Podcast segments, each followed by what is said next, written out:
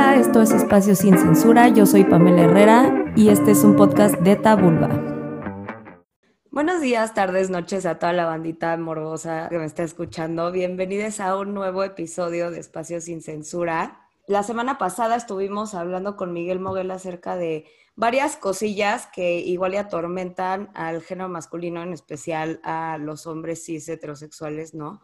Como les había dicho en esa ocasión, no me gusta hablar de cosas que no he vivido en carne propia y por eso está también el día de hoy con nosotros César Galicia, que es psicólogo y sexólogo, justamente para seguir hablando sobre este tipo de cosas, en específico sobre las disfunciones sexuales en los hombres y cómo afectan su concepto de la virilidad, ¿no? Y cómo afectan su desarrollo sexual, tanto de manera individual como en pareja. César, ¿cómo estás? Muchas gracias por estar aquí. muchas gracias a ti, Pamela, por invitarme. Estoy muy bien, muy emocionado por estar acá y platicar contigo de este tema. Sabes qué? me gustaría empezar por preguntarte. Creo que es más común de lo que pensamos y aún así es algo que atormenta mucho a los vatos en general, ¿no? Sobre todo este tema de no se me paró, ¿no? No sé si sea la disfunción más común, pero sí veo o puedo notar que se ha vuelto tan falocentrista la educación, la pobre educación que hemos tenido a lo largo de, nuestra vida todos, que pareciera que todo recae, ¿no? En el pene, en el caso de los hombres, de los hombres con pene, claramente, ¿no? Que si no se me paró o que si no, no duré lo suficiente, entonces ya se les cae el mundo y ponen una cara luego. Me, me dan ganas de entender mejor, ¿no? O de, aprovechar estos espacios para invitar a gente como tú y hablar sobre estas cosas y realmente dialogar sobre qué tan normal es esto, ¿no? Porque pareciera que tienen la obligación de siempre ser proveedores de placer en ese sentido y que todo radica en el pene. Y pues la verdad, quisiera empezar por ahí. No sé si sea como la más común. Pues mm, más que hablar de la más común, hay que decir es común, ¿no? O sea, se calcula que, y, y estas son las estadísticas como más conservadoras, digamos, que uno de cada dos hombres va a padecer disfunción eréctil en algún momento de su vida, ¿no? Pero este tipo de estadísticas se obtienen sobre todo con los, por los hombres que llegan al doctor, ¿no? O sea, por los hombres que llegan al doctor como para decir, oye, estoy teniendo un problema de disfunción eréctil, ¿no? Está siendo prolongado, etcétera, ¿qué puedo hacer? ¿No? Pero probablemente la estadística sería mucho, mucho más. Yo diría, yo me atrevería a decir que probablemente, si no la gran, gran, gran mayoría, no digo, si no todos, por lo menos una gran, gran, gran mayoría de hombres cis hetero, ¿no? O hombres cis, para el caso, nada más, independientemente de tu orientación o tus prácticas, van a tener una disfunción eréctil en cualquier momento de la vida. ¿Por qué? Porque realmente lograr una erección es mucho más difícil de lo que uno pensaría, ¿no? O sea, para poder lograr una elección y para poder sostener una erección, requieres estar en un estado, usualmente, no siempre, pero en la normalidad, requieres estar en un estado no solo de excitación sexual, ¿no? Sino en un estado de relativa relajación. O sea, de relativa relajación que le permita a tu cuerpo llevar la sangre a donde quieres que se vaya, ¿no? Y no que se vaya a otros lados, y entonces que estés tranquilo, que todo pueda funcionar como funciona, ¿no? Como quieres que funcione. Y poder sostener eso durante mucho tiempo, ¿no? Poder sostener eso en todas tus relaciones sexuales, poder sostener eso independientemente de si estás cansado, de si estás enfermo, de si te duele la cabeza, de si estás bajo un medicamento, de si te estás, tienes algún problema, alguna culpa, algún estrés, pues es pedirle demasiado al cuerpo, ¿no? Entonces, creo que justo, eh, un, o sea, digo esto porque lo primero que quiero mencionar es como pasa y pasa muy seguido, ¿no?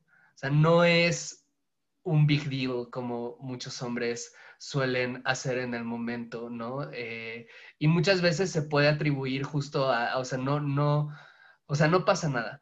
¿Por qué sentimos que pasa algo? Porque de alguna manera en la educación esta eficiente que mencionabas, que recibimos todos, ¿no? La que refiere a los cuerpos de los hombres y a la sexualidad de los hombres, tenemos de alguna manera esta equivalencia de que los hombres tenemos que demostrar poder todo el tiempo. ¿No? Tenemos que estar demostrando todo el tiempo que podemos, etcétera, que somos los más chingones, que somos los más fuertes, que somos...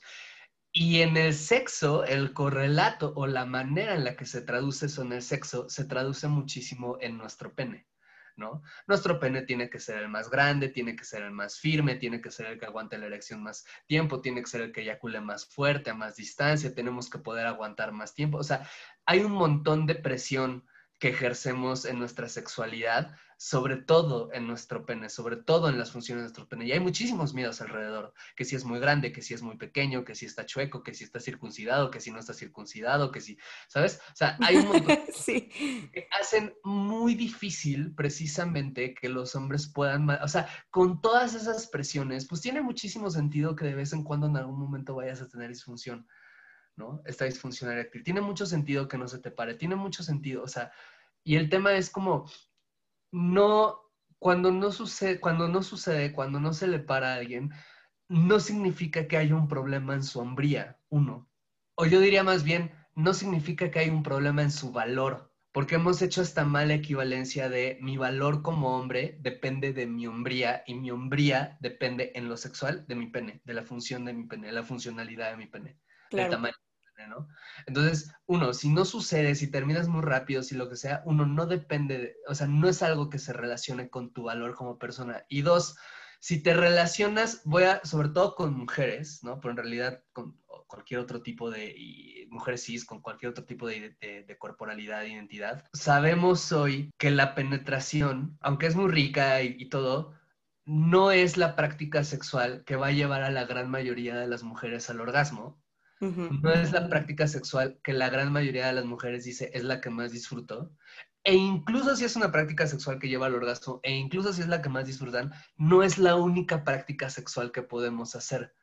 Y hay un montón de otras prácticas sexuales para las cuales el pene no es completamente necesario o no es necesario en lo absoluto. ¿No? Masturbación mutua, sexo oral, prácticas de sumisión, dominación, etcétera, etcétera, sexting, ¿no? O sea, como hay un montón de cosas que se pueden hacer en donde no necesariamente se requiere el pene.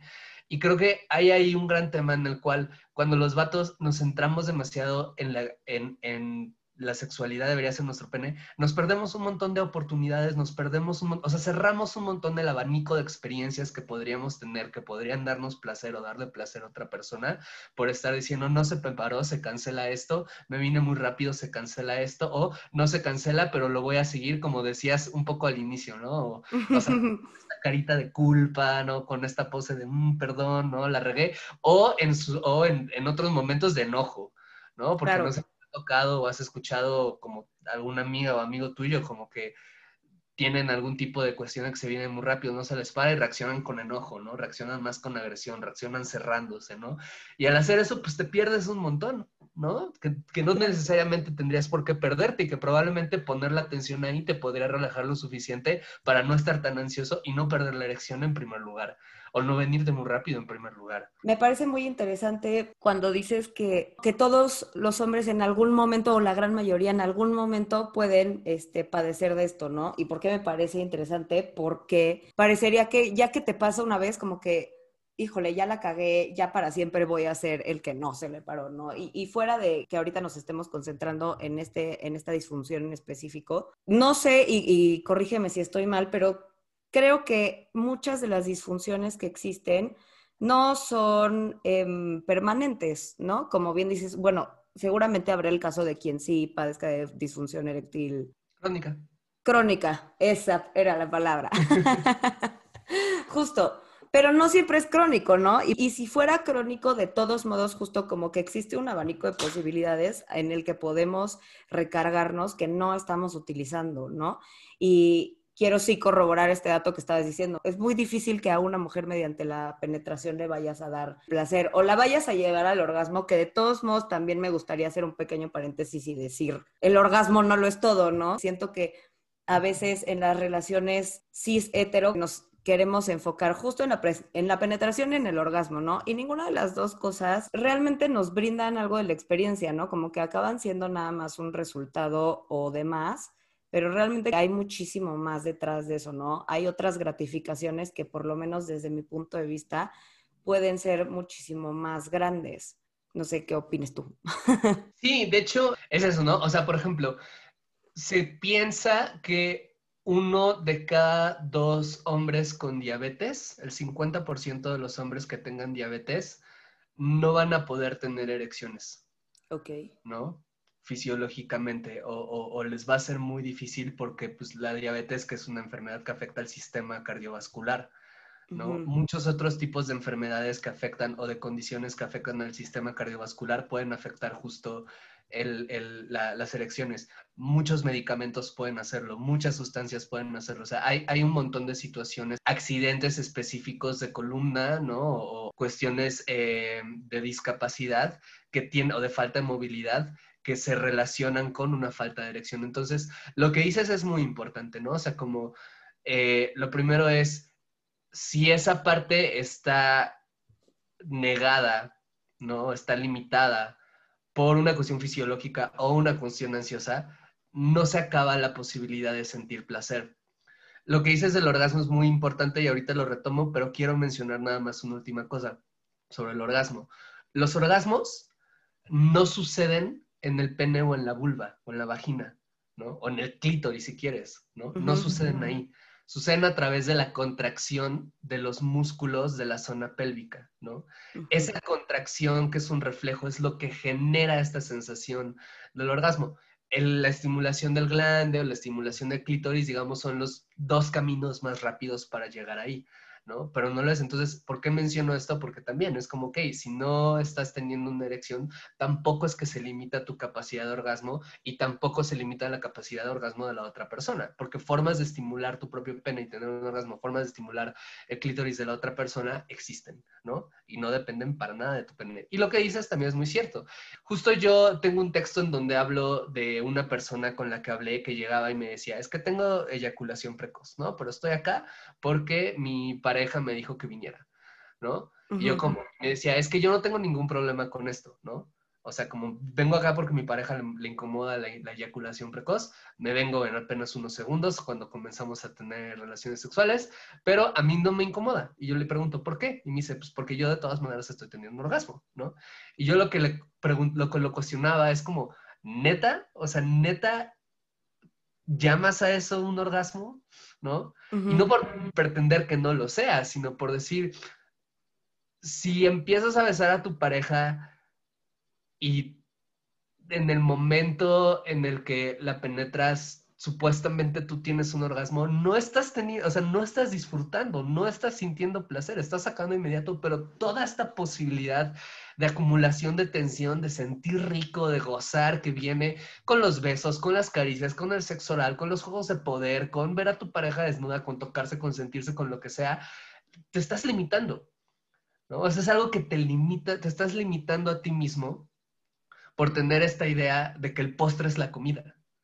O sea, y el orgasmo puede ser pensado como eso, como es un, es un postre, es eso a lo que llegas una vez que recorriste un camino que estuvo bien rico y dices, ah, estuvo tan rico, mm, postrecito, qué rico, ¿no? O sea, eso creo que es una forma, porque además lo que, lo que dijiste esto del orgasmo es bien importante, ¿no? Como muchas veces, y, esto funciona igual en realidad para hombres y para mujeres, precisamente tener esta expectativa tan fuerte del orgasmo es lo que genera toda la ansiedad que no te permite soltarte y acumular la tensión y sentir todo lo que tu cuerpo tiene que sentir y jugar con todo lo que tu mente tiene que jugar para poder, de hecho, llegar al orgasmo. ¿no? Es un poco, por eso le conocemos como ansiedad por desempeño, ¿no? Es como esta ansiedad que te daba antes de presentar una exposición oral en la escuela y que hacía que cuando me yo. Esa misma ansiedad nos da en el sexo, ¿no? Esta ansiedad de lo voy a hacer bien, le voy a gustar, se va a venir, cuántas veces se va a venir, ¿no? Voy a poder hacer que se venga más veces o más intensa que su ex, ¿no? O que su crush, o que este güey que lo que la vi abrazada en Instagram, ¿no? Yo quiero hacer que se venga, ni sabes si cogieron o no, pero tú en tu mente la vas a hacer venir más, ¿no? O sea, todas estas presiones muchas veces son lo que nos llena de ansiedad, ¿no? Y que se traduce en una disfunción sexual, digamos, en uno de los peores de las situaciones, o no, no sé si te ha pasado, si conoces gente que le ha pasado, que pues se nota, o sea, se nota cuando la otra persona está nerviosa, ¿no? Se nota cuando no se está dejando. Creo, algo que he escuchado de muchas mujeres, y corrobórame, por favor, es que justo se nota cuando un hombre como is trying too hard, ¿sabes? Cuando se está esforzando demasiado y de donde dices, a ver, esto no, ni lo estás, o sea, igual y te agradezco, ¿no? Pero como que no lo estás pasando bien, bien tú, ¿no? Y, se siente ese nerviosismo, que creo que tiene mucho que ver con esta idea de tengo que demostrar, tengo que hacer. Perdón, hablo muchísimo. no, hombre, me encanta, me encanta. Este, sí, te voy a decir, como que más allá del trying too hard, como que se ve que, y, y sí es un poco esto, pero yo lo llamaría como algo más performativo en el sentido de que ni siquiera estoy tratando demasiado como yo, estoy tratando demasiado como alguien más, ¿no? O sea, como estoy repitiendo este, estas cosas que muy probablemente vi en la porno tradicional, ¿no? O que muy probablemente este, vi en algún otro lado y realmente como que se nota mucho, podría decir, como cuando un vato no se ha dedicado a, conocerse y nada más está como haciendo las cosas by the book, ¿no? De las tres cositas que sabemos que es, lo meto, lo saco, le doy tres veces en el cuello y se acabó, ¿no? Entonces, eso es como lo que más yo noto. Su nalgadita, su jaladita de pelo y ya. Y ya, ajá, exacto. Entonces ahí es como cuando dices, híjole, pues no es que o sea, no es que seas un mal prospecto, nada más como que, pues, está chafa este pedo, ¿no? Pero no es, no es por ti, sino porque realmente justo como que existe esta inseguridad de, pero es que y si soy yo y eso no es suficiente, a veces siento eso, a veces siento que pasa eso, ¿no? Y que de este lado de la trinchera también pasa un chingo, o sea, no voy a decir que no. Pero como que respondiendo a tu pregunta, siento que es mucho eso, ¿no? Como que nos quedamos en, y lo hablaba un poquito con Miguel, este, la vez pasada, como, como que parecería que entre comillas, no haber vivido una represión tan evidente como la que vivimos las mujeres, este, ya les habían resuelto todo y ya tenían la receta del éxito, ¿no? Cuando en realidad, pues, creo que, eh, no sé, corrígeme si no estás de acuerdo conmigo o lo que sea, pero pues que en realidad la sexualidad acaba siendo algo muy íntimo muy de cada quien y nadie te puede decir qué es lo que te va a gustar y qué es lo que no. Y por eso es tu tarea descubrir cómo quieres vivir la tuya, ¿no? Independientemente de que hay un abanico de posibilidades, qué cosas de ese abanico quieres tomar tú, ¿no? Y por otra parte, hemos hablado mucho de, de lo que sucede en la cabeza, ¿no? Pero también por ejemplo, me gustó mucho que mudaras a, esta parte de la eyaculación precoz porque también, este, creo que esas dos, entre la disfunción y, la eyaculación, como que son los dos pedos que yo más veo que atormentan a la banda hetero, ¿no? Este, y fisiológicamente, ¿qué es lo que pasa, no? Porque también siento que a veces no entendemos esas cosas y me gustó mucho que hablaras este, en este sentido, como si has tomado medicamentos, si estás muy cansado, si has estado muy estresado, ¿no? Porque también sirve saber cuál es el origen y no nada más quedarnos en el, ay, no lo logré, ¿no? Sino también como tener todas estas bases para poder tener un poquito de empatía contigo, ¿no? Un poquito de más compasión y decir como, pues bueno, es que si no dormí, llevo tomando antibióticos toda la semana y así, naturalmente esto iba a pasar, ¿no? Y, empezar a normalizarlo desde ahí también. Justo esto que dices de, de lo performativo es como bien interesante porque en, talleres que doy siempre hago esta pregunta, ¿no? Un poco al iniciar, de quién de acá ha tenido sexo como muy performativo, ¿no? Como que hayan hecho gemidos, poses, posiciones, lo que quieras, como más porque sentían que era lo que tenía que hacerse. Y de inmediato todas las mujeres levantan la mano. Claro, sí. Pero poco a poco, en todos los talleres que he dado, algo que me ha sorprendido mucho es que también los hombres levantan la mano, ¿no? Y levantan la mano, o sea, siempre tardando un poco menos, ¿no? Pero levantan la mano porque también hay una imposición y donde, y como bien lo dices, ¿no? Que viene mucho del porno, eh, de cómo debería de ser el sexo para nosotros, que nosotros tendríamos que tener este sexo que lo que dices es, es muy de, este, te cojo de misionero, te pones arriba, te cojo de perrito, ¿no? Este, me vengo y ya, ¿no? Este, eh, y, que tiene este script de tienes que ser el rudo, tienes que ser el dominante, tiene que ser muy animal. Y que no es que esto esté mal, o sea, si te gusta eso, si le gusta a tu pareja, está muy bien. El problema es justo la, pregunta que haces, ¿no? O sea, te gusta a ti, es lo que tú quieres, es lo que tú deseas y es lo que tú deseas en este momento. Una forma en la que a mí me gusta ver el sexo mucho es como una conversación. ¿no? Hay situaciones en las cuales pues tienes conversaciones que son muy aceleradas y son muy eufóricas y, te interrumpes y te robas la palabra y te ríes y todo. Y hay veces en las que tienes conversaciones con alguien en donde dices una cosa y te quedas en, en silencio un minuto pensando tu respuesta, digiriendo lo que la otra persona te dijo. Y ambas pueden ser conversaciones muy, muy gozosas, ambas te ofrecen experiencias distintas. Y el sexo también es así, el sexo te puede ofrecer una gran diversidad de experiencias, ¿no? O sea, puede ser desde este sexo muy eufórico, muy animal, muy como canción de Nine Inch Nails, ¿no? O sea, como, acelerada. O puede ser este sexo como más tierno, más romántico, más fraterno, más divertido, más ligero, más, o sea, pero es como, creo que algo que los hombres no hacemos mucho por seguir este script es leer el contexto, es sentir el contexto y sentir a la, a la pareja y sentir nuestro cuerpo, ¿no? ¿Qué nos está pidiendo? Y poder expresarlo sin culpa y poder pedírselo a otra persona sin culpa y poder dárselo a la otra persona cuando nos lo pida sin culpa. ¿A qué me refiero con esto? Como decir, pues igual y no todas las noches tengo, tenemos que regresar a coger, igual y simplemente estamos cansados, pero estamos calientes y pues darnos unos besos nada más, o nos masturbamos cada quien nada más juntos en la cama, ¿no?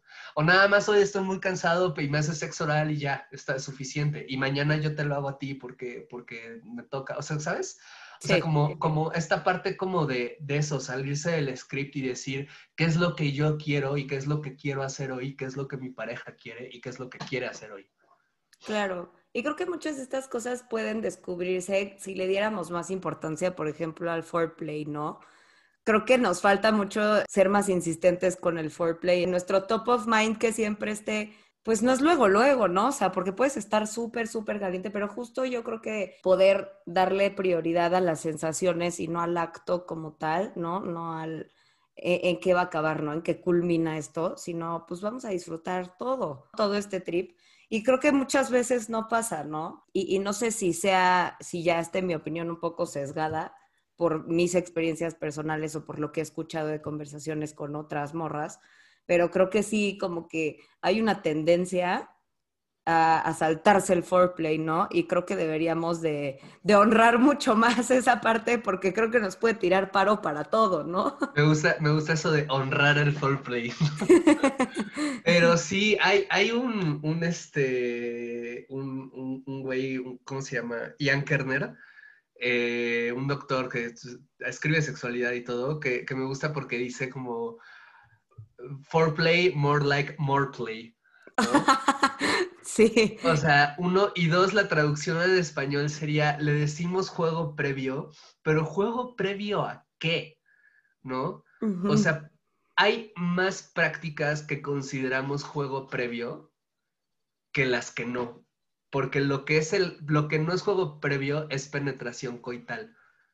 Sí. Es penetración por eh, vaginal o anal. ¿No? Pero todo lo que, todo, todo, todas las otras cosas que podemos hacer antes las solemos considerar juego previo y es como, no, ahí está el gozo, ahí está el placer, ¿no? Y también el otro, pues, pero ahí también puedes encontrar un montón de cosas. Yo apuesto mucho a que justo la penetración se vuelva una de varias herramientas o varias opciones en tu repertorio de prácticas sexuales, ¿no? Porque justo cuando le quitas esa importancia como hombre a la penetración, lo que haces es que te relajas, ¿no? Y no solo aprendes a sentir más tú, ¿no? Sí, y además probablemente aprendas a leer mejor la totalidad del cuerpo de tu pareja, sino además, regresando al tema de las funciones, pues como estás relajado, tu propio pene va a funcionar mejor porque no va a estar pensando, torturándose, ¿no? Como de, ya viene la penetración, ya viene la penetración, lo voy a hacer bien, lo voy a hacer bien, si no es nomás como, ah, es una de muchas cosas. Igual y hoy nos centramos en esta porque está bien rico, igual y hoy ni siquiera la hacemos, igual y la hacemos cinco minutos y hacemos otra cosa. Pero, o sea, eso, ¿no? Como dejar de pensarlo como juego previo. Completamente. Pensarlo como simplemente el juego, ¿no? Sí, y que finalmente, pues sí, es todo justo lo que dices, ¿no? O sea, que si la penetración formara parte del juego en vez de ser como la meta, pues entonces las cosas serían muy distintas, ¿no? Por ejemplo, tú das cursos, ¿no? Das consulta también. ¿Qué otras disfunciones o qué, qué otras inseguridades ves que son las más comunes en tu experiencia? Que has visto como, híjole, pues puedo notar, y tú también en tu experiencia como, como hombre, ¿no? Porque yo de verdad de lo que más sé, pues obviamente es de esto que ya hablamos, ¿no? De la disfunción y de, y de la eyaculación precoz, pero obviamente hay un espectro gigante de cosas y de disfunciones y también como de, de conflictos mentales que tienen, este, que igual y sería bueno como nada más mencionar, porque una vez que lo, lo sueltas y, no sé, para mí es muy, muy terapéutico escuchar que, alguien más vive lo mismo que yo, ¿no? Entonces, mencionar, ¿no? ¿Qué otras cosas suceden? Y también porque como mujeres cis heterosexuales siento que también es labor de todos, ¿no? Crecer empatía para con tu pareja y a veces como que se nos olvida. Con razón, yo diría, de alguna manera, o sea, de cierta forma, porque pues sí, quienes hemos salido más lastimadas de esta represión, pues puede que hayamos sido nosotras, pero no, no quita el hecho de que también hay un dolor colectivo, ¿no? Y, que hace falta para poder entonces tener relaciones que sean más responsables sexoafectivamente, tenemos que también aprender a, ser más empáticas con nuestras parejas. Creo que hay una especie de promesa que nos hacen a los hombres.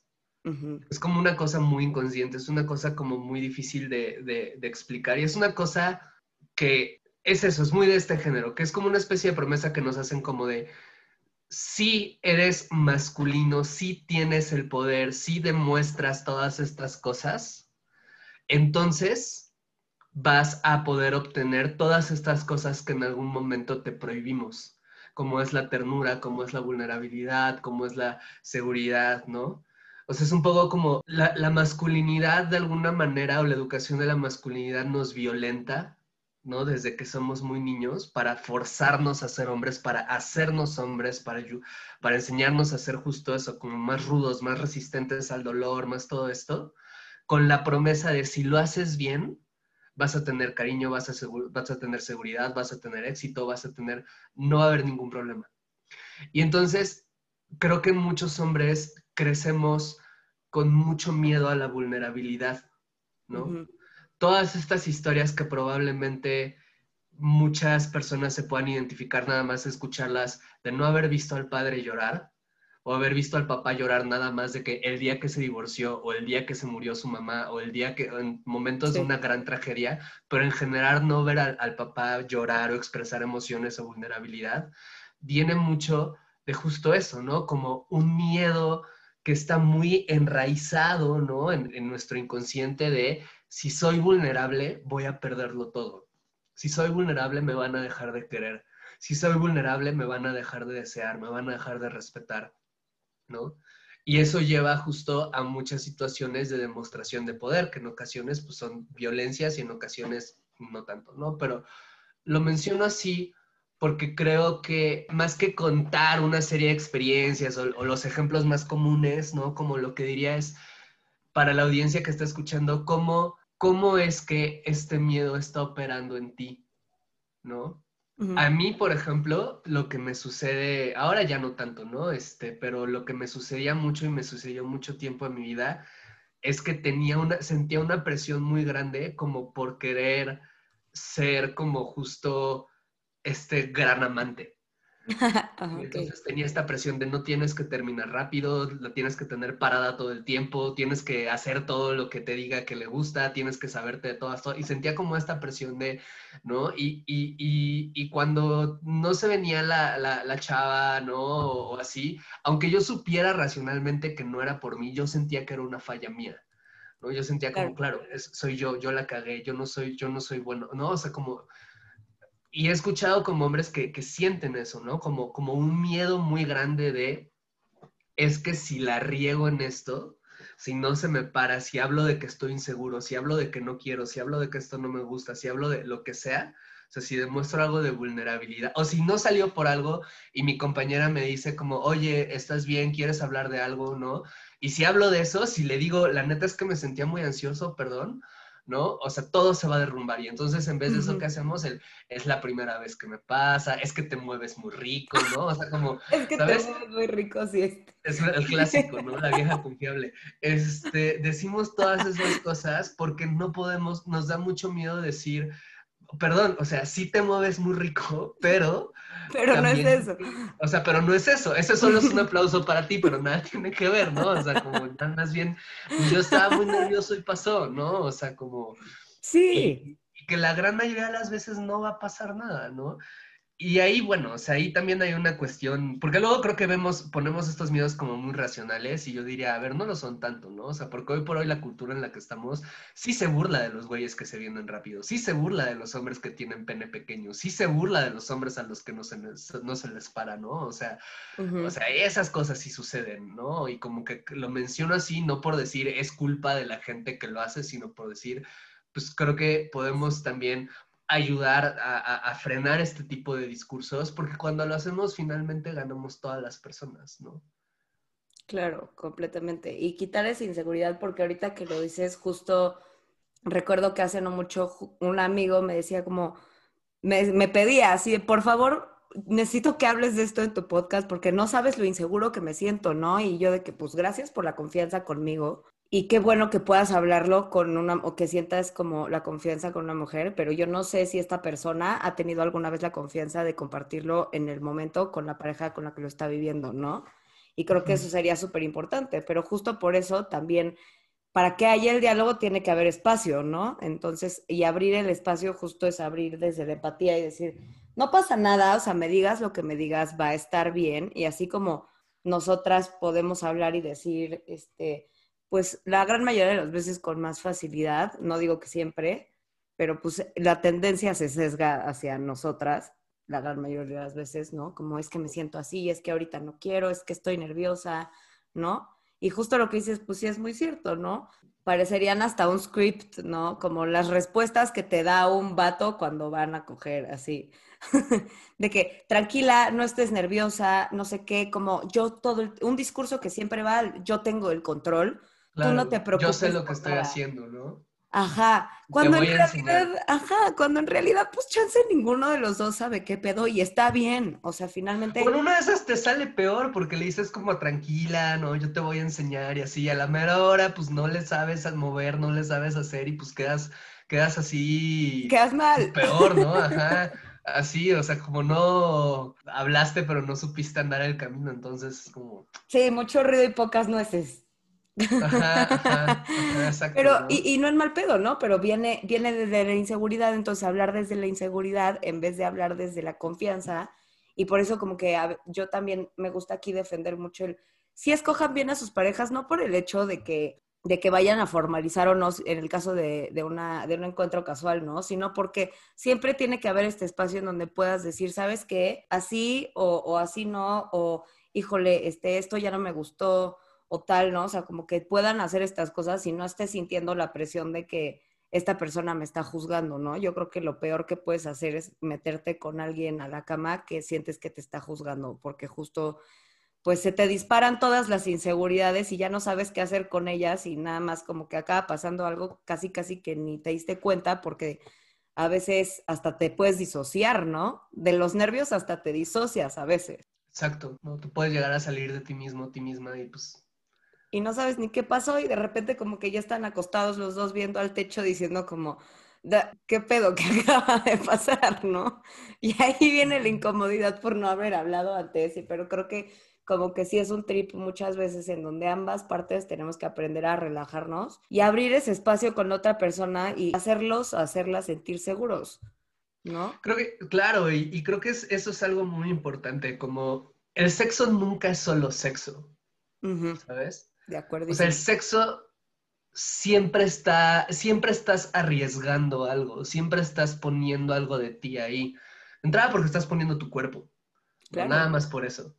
Pero además de eso, puede que estés poniendo eso, ¿no? Como alguna cuestión de valía, puede que estés poniendo las ganas de demostrarle a tu ex que ya le olvidaste, ¿no? Puede que estés poniendo este, justo una sensación de nunca pensé que esta persona que me gustaba me pelara y ahora, ¿sabes? O sea, o puede que simplemente estés caliente y conseguís un ligue por Tinder, por Bumble, por Grindr, por donde sea y, ya no, pero finalmente es eso, estás exponiendo algo de ti. Y al exponer algo de ti, pues eso, es un acto que implica vulnerabilidad. Y no hay nada de malo en reconocer eso, es el hecho de, esto me vulnera de estas formas, que puedo no que te vulneren a ti, pero no me voy a ir con el cuento de que tú no estás siendo vulnerado o vulnerada, ¿no? En algún, en algún punto. Y creo que podríamos partir de ese reconocimiento, ¿no? Hasta en el sexo más casual, incluso en el que no se hable eso, pero por lo menos tenerlo en mente de estoy cogiendo con otro ser humano que tiene historia, que tiene miedos, que tiene pasiones, que tiene un montón de cosas que yo no alcanzo a conocer o a comprender, que se van a poner quizás en juego acá y que de alguna manera pues puedo ser empático, puedo ser cuidadoso, puedo, porque también se está poniendo esto en juego en mí y si los dos nos cuidamos mutuamente va a salir muy bien, ¿no? Sí. Y lo peor que puede pasar es que tengamos sexo raro, como dices, ¿no? Nos volteemos y digamos, oye, estuvo bien raro esto, sí, no hay que y ya, ¿no? Sí, justo. Sí, cuando como que tienes esa confianza hasta como que simple, hay veces que hasta lo infieres, ¿no? Ahorita que lo mencionaste, yo me acuerdo que alguna vez sí me pasó, pero había tanta confianza con esa persona que fue como, pues pudimos seguir platicando y con nuestras vidas normales eh, eh, en esa ocasión y ya después como que nada más nunca nos volvimos a buscar para eso, porque agarramos el pedo los dos de que, pues no hubo química, ya sabes, de que me gustas un chingo, me caes a toda madre, pero pues se intentó y fallamos, pero no pasa nada, no hay pedo. No tenemos por qué estar raros después, tan amigos como siempre y se acabó, ¿no? Exacto. Pero había una confianza ya ahí donde tan era así que ni siquiera lo tuvimos que decir, como que los dos fue de, sí, sí, de acuerdo contigo, nada más de con la mirada fue de, creo que sí, no nos vamos a volver a buscar para este trip, pero me caes muy bien, gracias. De todas formas, ¿no? Sí, gracias. Gracias por los buenos momentos, perdón por los malos. Nos vemos así en la vida. En la vida, literal. Y no tuvo que ser raro, ¿no? Y no tuvo que ser incómodo. Simplemente, pues, ya construir un vínculo de confianza en donde puedan pasar estas cosas y aunque salga mal, que no salga mal, ¿no? Exacto. Exacto, exacto, exacto. Y yo agregaría concretamente para los hombres, ¿no? es un tema, agregaría como el, tu valor como hombre no está en juego ahí. No, no para nada. Esa idea, como tuviste sexo raro, a todas las personas nos pasa. Pues tuviste sexo malo, tuviste sexo donde te viniste muy rápido, no se te paró, tardaste demasiado en venirte, ¿no? La morra no se vino, o sea, a veces pasa eso y no significa que, es por una falla tuya, ¿no? O sea, pueden haber sido mil cosas, ¿no? Puede haber sido incluso eso, el medicamento que te estabas tomando, el hecho de que estás estresado por algo, ¿no? El, recuerdo inconsciente que esta persona olía como tal persona, que te, o sea, pueden haber sido un montón de cosas, ¿no? Y ninguna tiene que ver con tu valor como persona. Completamente. Y nada más, este, como para proponer algún par de cosillas, aparte de que obviamente hagan introspección y si resuenan con esto de verdad, no lo dejen de lado y no lo metan bajo la alfombra, porque creo que es importante. Justo llevamos hablando de vulnerarnos por debajo del agua, ¿no? Todo este tiempo. Entonces creo que es algo que es bien importante, pero también, este, por otra parte, ¿Qué ejercicios o cosas has sugerido tú de repente para poder como entrar más en paz con este tipo de cosas, ¿no? En caso de que sea ya crónico, digo, obviamente la sugerencia siempre es vayan con algún profesional, ¿no? Pero así como de pronto, ¿qué, ¿qué, ejercicios sueles tú recomendar, tanto introspectivos como activos, ¿no? No sé si mandes este, respiraciones o demás, que pudieran practicar para, si, si es que es el caso de, de, alguien que nos esté escuchando, ¿no? Si tiene esta inquietud y la quiere trabajar. Yo diría como, dense, aparte en una hora de tiempo, en donde estén solos, en donde estén en un espacio privado, pongan un ambiente que les guste. Hay personas que ponen musiquita y velitas y lucecitas y todo. Yo la verdad apago la luz y ya con eso me basta, ¿no? Y en completa desnudez, simplemente toquen su cuerpo y sientan su cuerpo, ¿no? Sientan realmente su cuerpo y pongan atención en cómo se sienta al tocarlo. Pero eh, no toquen en este ejercicio los genitales. ¿Por qué? Porque la idea no es que se masturben.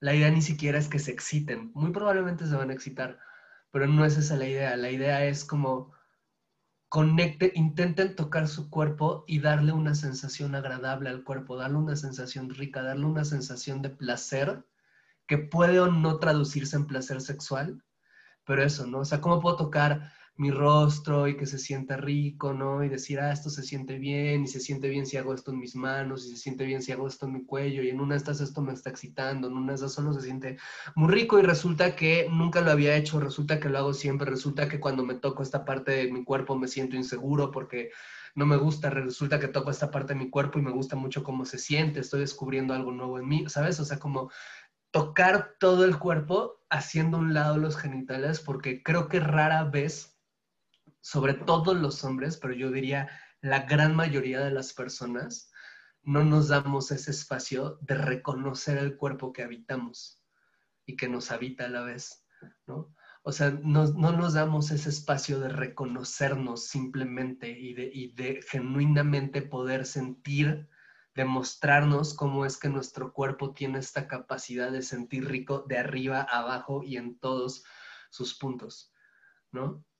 Claro. Eso, porque cuando aprendemos a hacer eso, muchas veces puede ayudar a que esta ansiedad se vaya mitigando, porque aprendemos a sentir con todo el cuerpo y no solo con un área.